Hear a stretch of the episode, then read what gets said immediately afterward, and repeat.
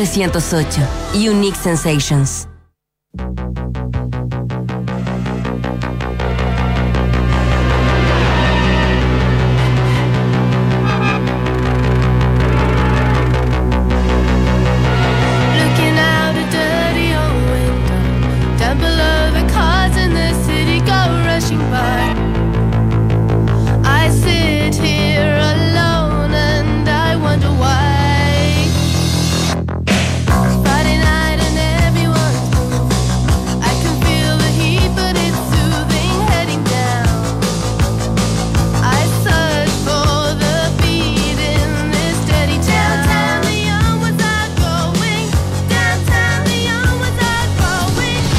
Buenos días, va, buenas tardes, una y media, la una y media, Bien, doctor. hoy día jueves 6 de eh, octubre de este año 2022. Muy bienvenido a Información Privilegiada, como lo oyeron ahí, eh, acompañado con Juan Pablo Arraín.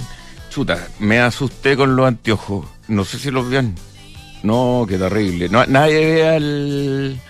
el o, o que Luchito lo, le, le ponga un fondo como ¿Cambio de difuso. Oye, eh, ¿cómo está, señor director? ¿Cómo está, doctor? Oiga, usted sabe que Dula Caballo Bueno repite. Sí, pues. Hoy día jueves estamos repitiendo. Hace tiempo que no hacemos, hace, hace tiempo que no hacemos un PM juntos, ¿ah? Sí, mucho tiempo yo creo.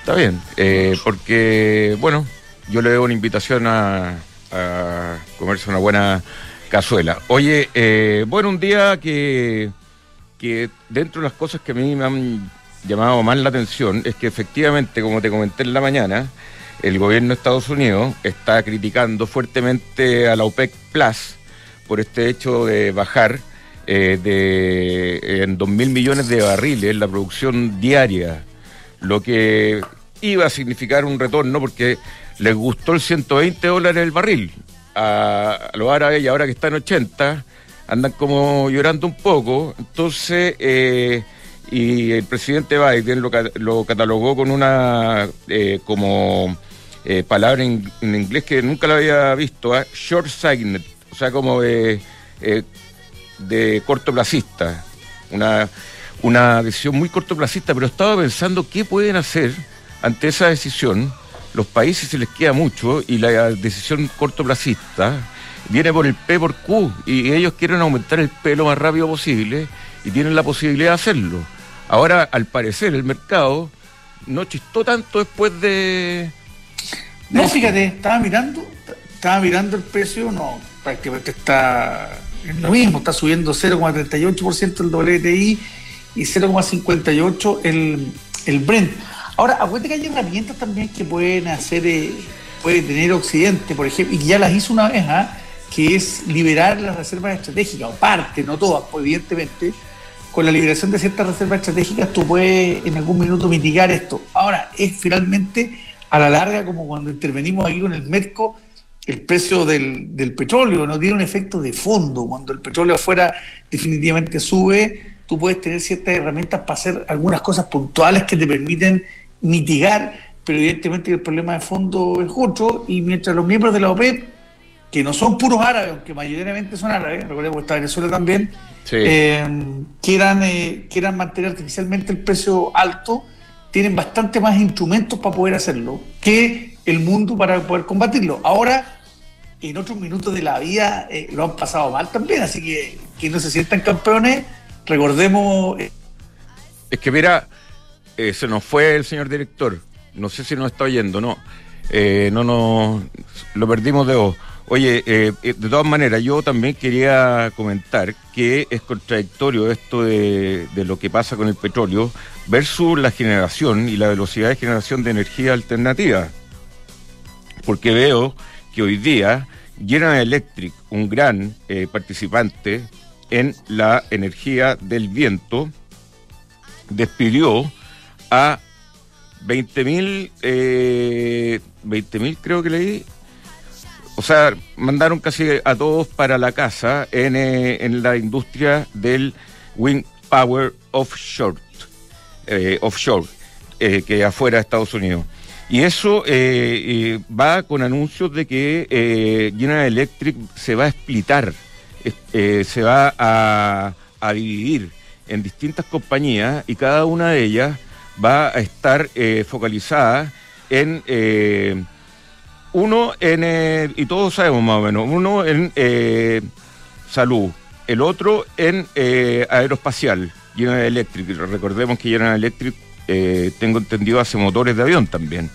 Y la tercera compañía que sería la de energía esto en conjunto con el anuncio de que eh, iban a sacar el 20% de toda la gente eh, onshore wind workforce, o sea, la gente onshore.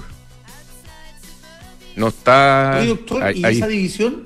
Ahí, ahí, eh, perdón. esa división, esa división que estás planteando de General Electric, ¿no considera también a su brazo comercial, que es tremendo, que es GE Capital? Eh, la deben meter en alguno de esos de esas áreas, pero ellos están diciendo que estas tres compañías, capaz que esa no, estas tres compañías, y no sé si G Capital es directamente General Electric, la verdad, eh, pero que van a ser eh, enfocadas en, lo típico, o sea, uno conoce las máquinas de Healthcare General Electric desde toda la vida. En aeroespacio, General Electric también tiene una gran participación ahí, y en energía, en todas las turbinas, todo eso también es General Electric. Pero además dice que su, su competidor Siemens le está ganando la batalla en la generación de, energía por viento. ¿Y qué otra noticia, eh, noticia le tengo, señor director? ¿Me oye no? A ver. Sí. ¿Qué, eh, noticia tiene? Pues dígame. No, que me, llamó la atención que eh, Google lanzó una nueva colección de relojes que le ponen un nombre medio raro que existe hace tiempo, pero es de Pixel, que son como relojes teléfono. Y ponte tú, el, el más barato vale, eh, va a partir entre 150 dólares, que, que no tiene teléfono, y eh, después parte en 600 dólares y 900 dólares el 7 Pro. Eh, yo me preguntaba, ¿tú te cambiarías del teléfono a un teléfono tipo reloj? No sé, ¿ah? no, no, no, así como me lo estés contando, no. No, está difícil, o sea, entonces, y creo que Google llega a tiempo en esto y, al parecer, yo por lo menos no lo conocía mucho. Es como Google, ¿te acordás cuando lanzó... ¿Te relojes calculadora? ¿Ah? ¿Te acordás de los relojes calculadora? Por supuesto, o sea, había que tener el dedo súper fino. ¿Ah? Exactamente, era el principio de la, BlackBerry. Oye, y el que llegaba, el que llegaba con el reloj calculadora, como que llegaba todo así, o sea, se le levantaba el chaleco a mostrarlo. ¿Ah? Impresionante. Ah, mira. Y después empezaron, porque los, con la mano cargaba a un lado. Los Casio eran los buenos y después empezaron a llegar casi los científicos. Oye, vamos al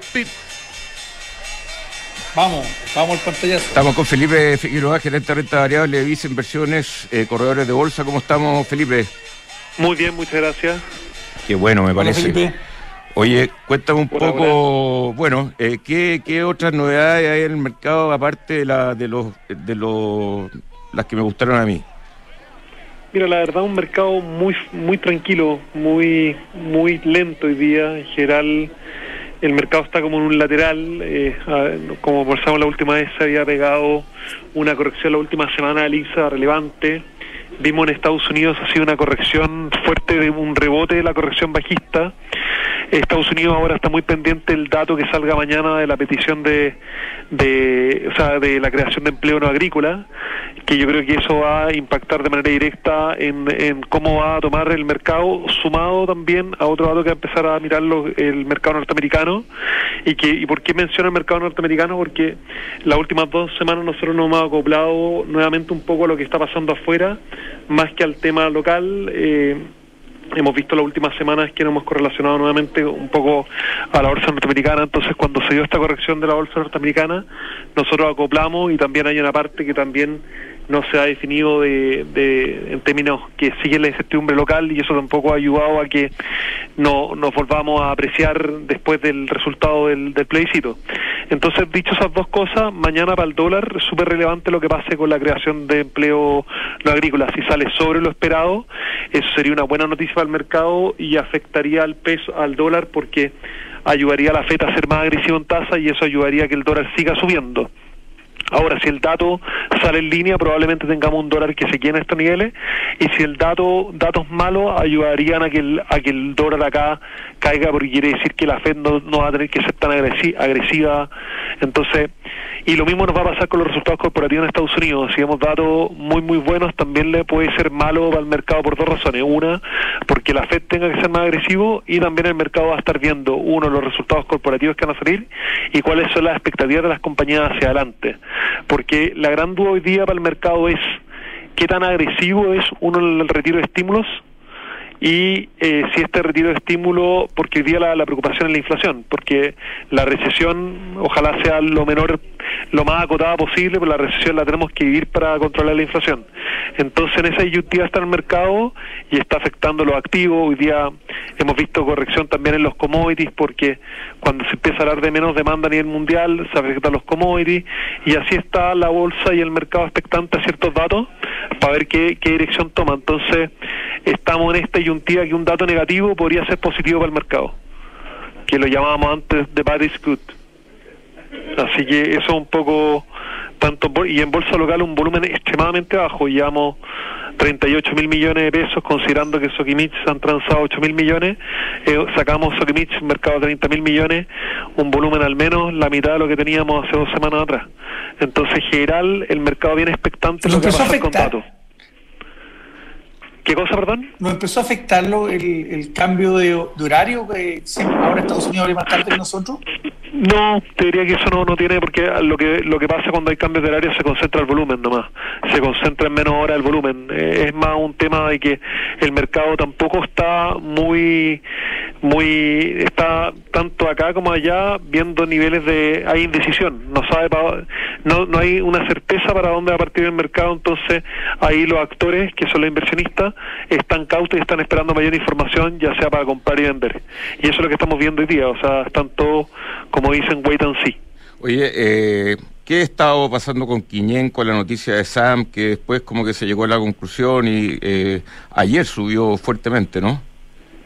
Sí, el día de la, de la noticia, bueno, hoy día está corrigiendo un poco, obviamente eh, tenía que subir porque por, por societarios recibe un dividendo relevante, dado que tiene la participación directa a través de Guiñenco, y, obviamente esta, esta noticia positiva también hace que accionistas que están en el papel y que tengan una rentabilidad muy buena en el corto plazo estén pasando por caja porque también están viendo que el mercado estaba más lento y podrían hacer caja por si hay una corrección y, y nuevamente en acciones atractivas por eso se da esta toma de utilidades un poco mayor en acciones que han andado muy bien esta semana, que el caso de Quiñenco.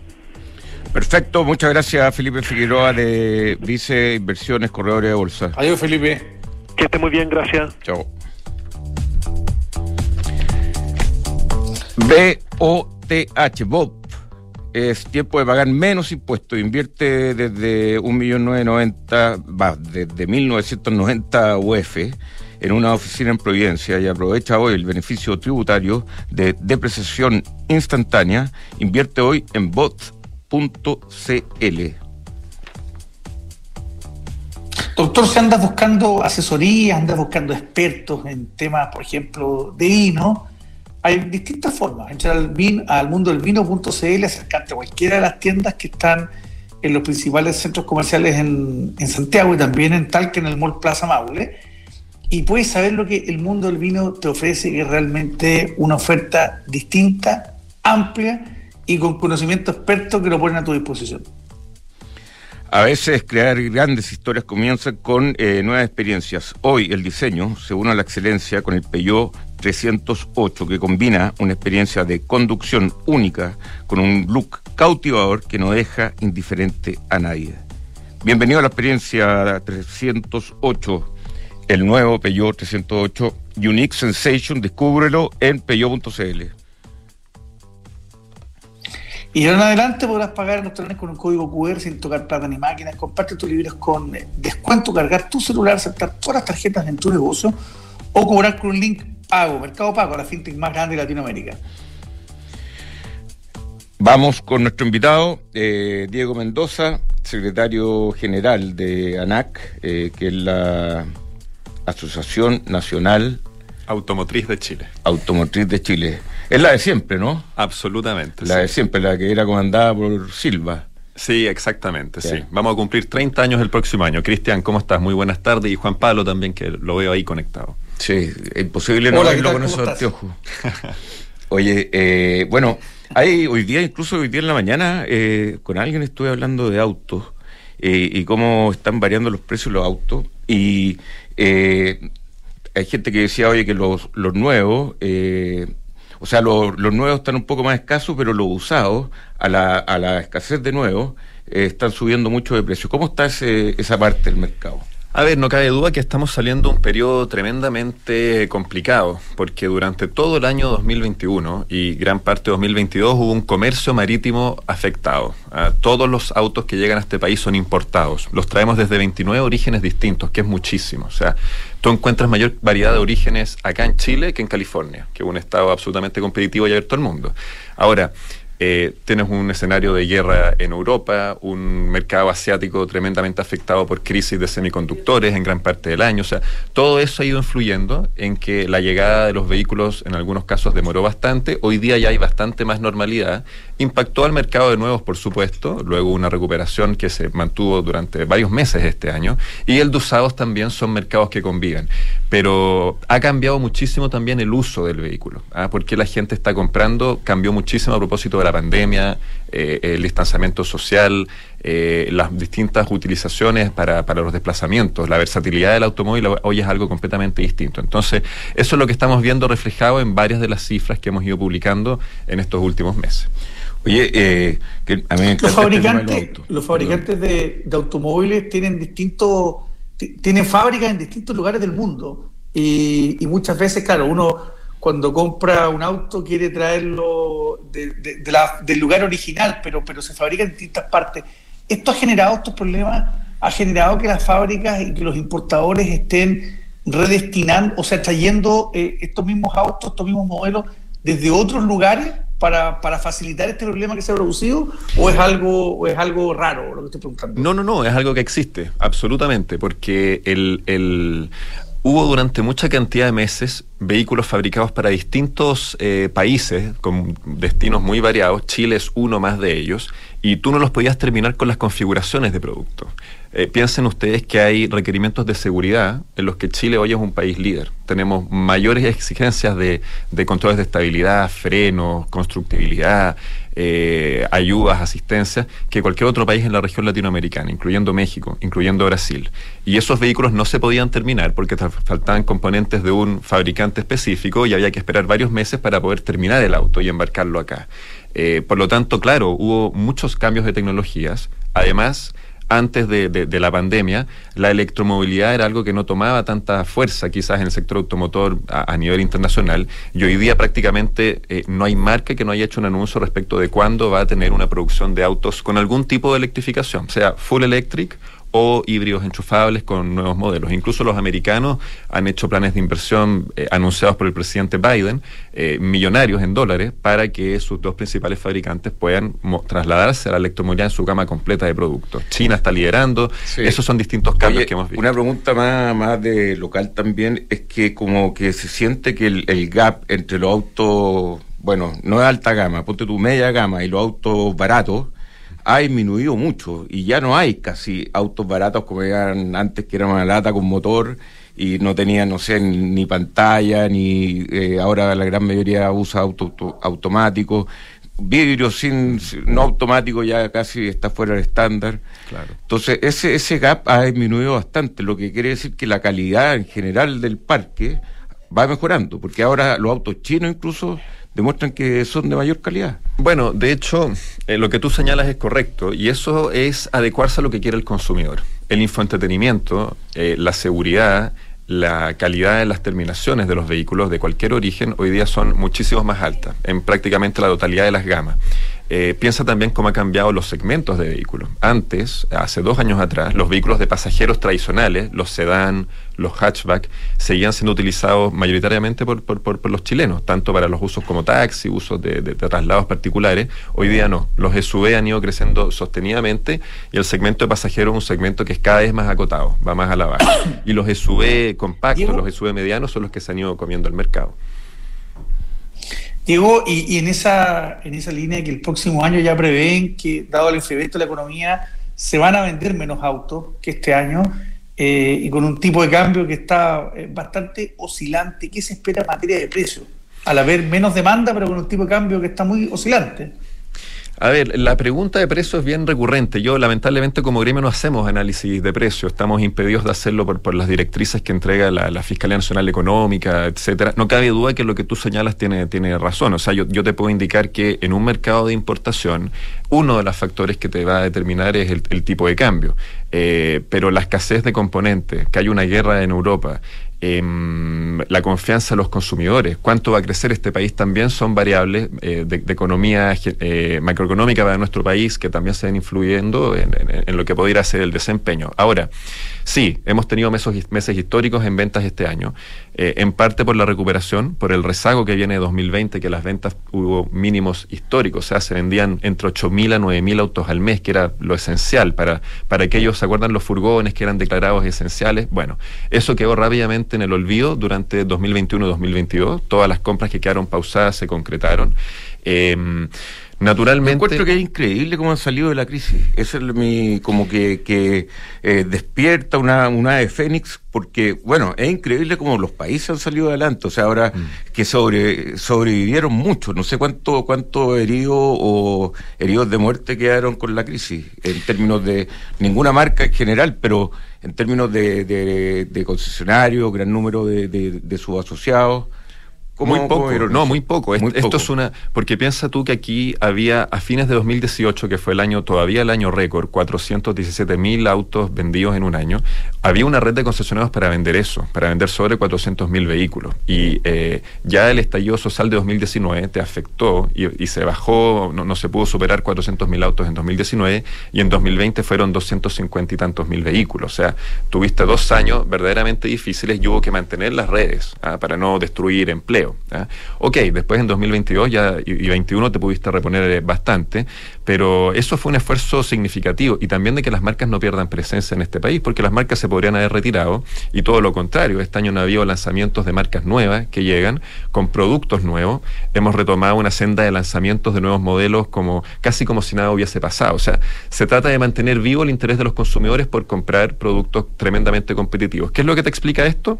Es que Chile sigue siendo un mercado eh, boutique no es tan interesante en volumen, o sea, 400 mil autos al año yo sé que parece una brutalidad, pero en China se venden 28 millones y medio de autos al año. En Estados Unidos el año pasado fueron 18, mil 18 millones 700 mil vehículos, o sea, somos todavía más chicos que Brasil, por ejemplo. Superamos a Argentina, ¿qué es lo que te marca la diferencia? La variedad productos, categorías, marcas que compitan entre sí, sin aranceles, sin ninguna barrera de entrada de ningún tipo, eso es lo atractivo. Y eso es lo que Chile tiene que mantener para seguir teniendo esta llegada de productos. Y Chile sigue siendo... Seguimos siendo, Diego... Perdón.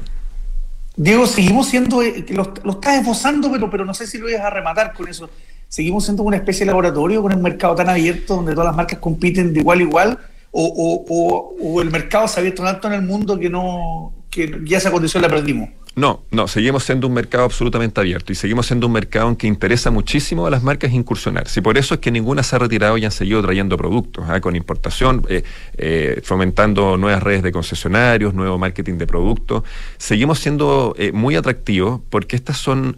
¿qué, cuál es la grasa que tiene Chile? Tiene normas claras, internacionales, que cualquier marca de cualquier parte del mundo tiene que cumplir lo mismo. Homologas el vehículo. Entonces, entró en vigencia el viernes pasado la norma Euro 6, todos los autos tienen que tener esa y les, resulta muy atractivo porque significa que el producto asiático va a competir en igualdad de condiciones de homologación con el europeo, el americano, el brasileño, argentino, etcétera. Eso es muy difícil encontrarlo en otras partes del mundo. ¿ah? En cierta medida lo tienes en Australia, en cierta medida en Sudáfrica, hay distintos países que los que tiene. Europa no pueden ingresar productos de origen asiático con la misma y esto implica que, los autos, un auto de, media gama, como te decía, que ya es el promedio del mercado, Eh, versus el barrio, versus comprarse un auto en Perú, en Argentina, más o menos el mismo auto. ¿Seguimos siendo los más baratos en...? Absolutamente, sí. ¿Sabes ¿Y la diferencia es sustantiva o no? La diferencia es muy sustantiva y también en equipamiento. Ah, en equipamiento, en equipamiento de seguridad, si eso es lo, rele- eh, lo relevante. Eso te permite probar el producto en Chile para poder luego llevarlo a otras partes del mundo. En Argentina tú tienes fabricación local, pero se pueden importar vehículos, pero hay cuotas de importación. Eso acá sería impensado. Acá lo- los tratados de libre comercio, y son más de 26 que aplican al, al sector automotor y una serie de acuerdos de complementación que te liberan los aranceles, permiten que los autos ingresen y puedan competir de tú a tú. Ahora, ¿Y el TPP es importante ahí? Y, a ver, el TPP, por supuesto, porque va a seguir siendo que, va a seguir indicando que Chile sea un país atractivo para invertir. Y aquí hay marcas eh, que son transnacionales. El mercado automotor es el principal mercado en Alemania, en Italia, en España. En Francia no, está después del aeronáutico, pero es igualmente relevante. Y por cierto que si Chile tiene un tratado que potencie la competitividad libre, es una tremenda noticia. Em, lamentablemente tenemos que ponernos al día, no solo en el TPP, sino también en la electrificación. Tú sabes que hay productos eléctricos e híbridos enchufables que están pagando el arancel aduanero, porque lamentablemente quedan fuera de los tratados de libre comercio, hay que actualizarlos para señalar que las baterías puedan ser de ciertas procedencias distintas a donde se ensambló el vehículo para que paguen 0%. Colombia lo hizo, hizo una ley de pro movilidad eléctrica, derogó los aranceles para cualquier tipo de vehículos eléctricos. Y Colombia hoy día está vendiendo más eléctricos que Chile, siendo que tiene mucha menos competencia y variedad de marca. Entonces, ahí nos estamos quedando atrás y podemos perder competitividad en el mercado de los eléctricos.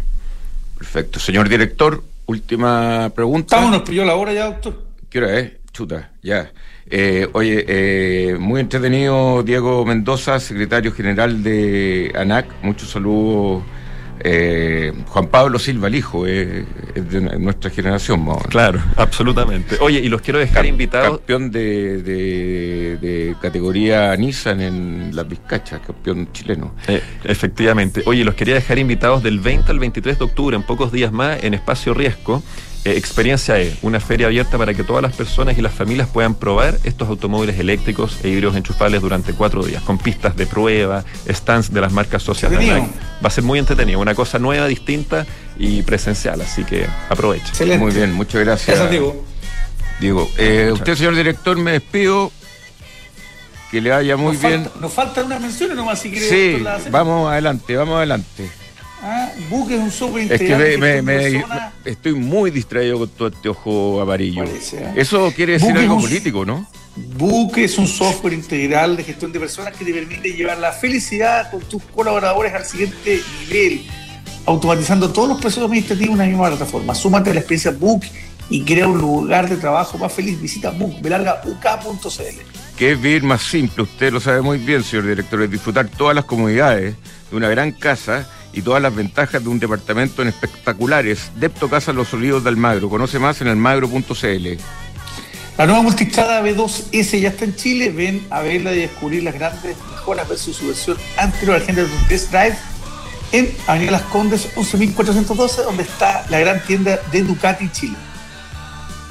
Bien, muchas gracias, muy buenas tardes. No, doctor, quieran más versiones, por favor, concéntrese. Yo estoy listo. No, le quedan más, estamos una y una. Ah, ya, perdón. Eh, sí, en realidad, eh, qué, qué error más tonto. Dale la bienvenida a la primavera con los recién llegados de Brooks Brothers, una colección llena de color y prendas transicionales donde los suéteres de algodón y las chaquetas livianas se roban el protagonismo. Te esperan en tiendas Brooks Brothers. Si tu objetivo es un auto, tener un propio hogar o estudiar en el extranjero, cúmplelo invirtiendo desde tu app Santander la sección Objetivos. Más informaciones en santander.cl, Santander tu banco. Bueno, y, y EconoRent con sus autos que se pueden arrendar con el e-check de EconoRent, se arrenda un auto en Temuco, por ejemplo, te bajas directamente del avión, agarras la Tumi y te vas al auto que te va a entregar con una calidad impresionante EconoRent Car Rental. Disrupción tecnológica, cambio climático, modificaciones geopolíticas, crisis sociales, efectos del COVID. ¿Qué pasa si miramos el contexto de nuevo ángulo de New Equation en la nueva estrategia de PwC para resolver problemas complejos y transformar los negocios? Muy bien, muchas gracias.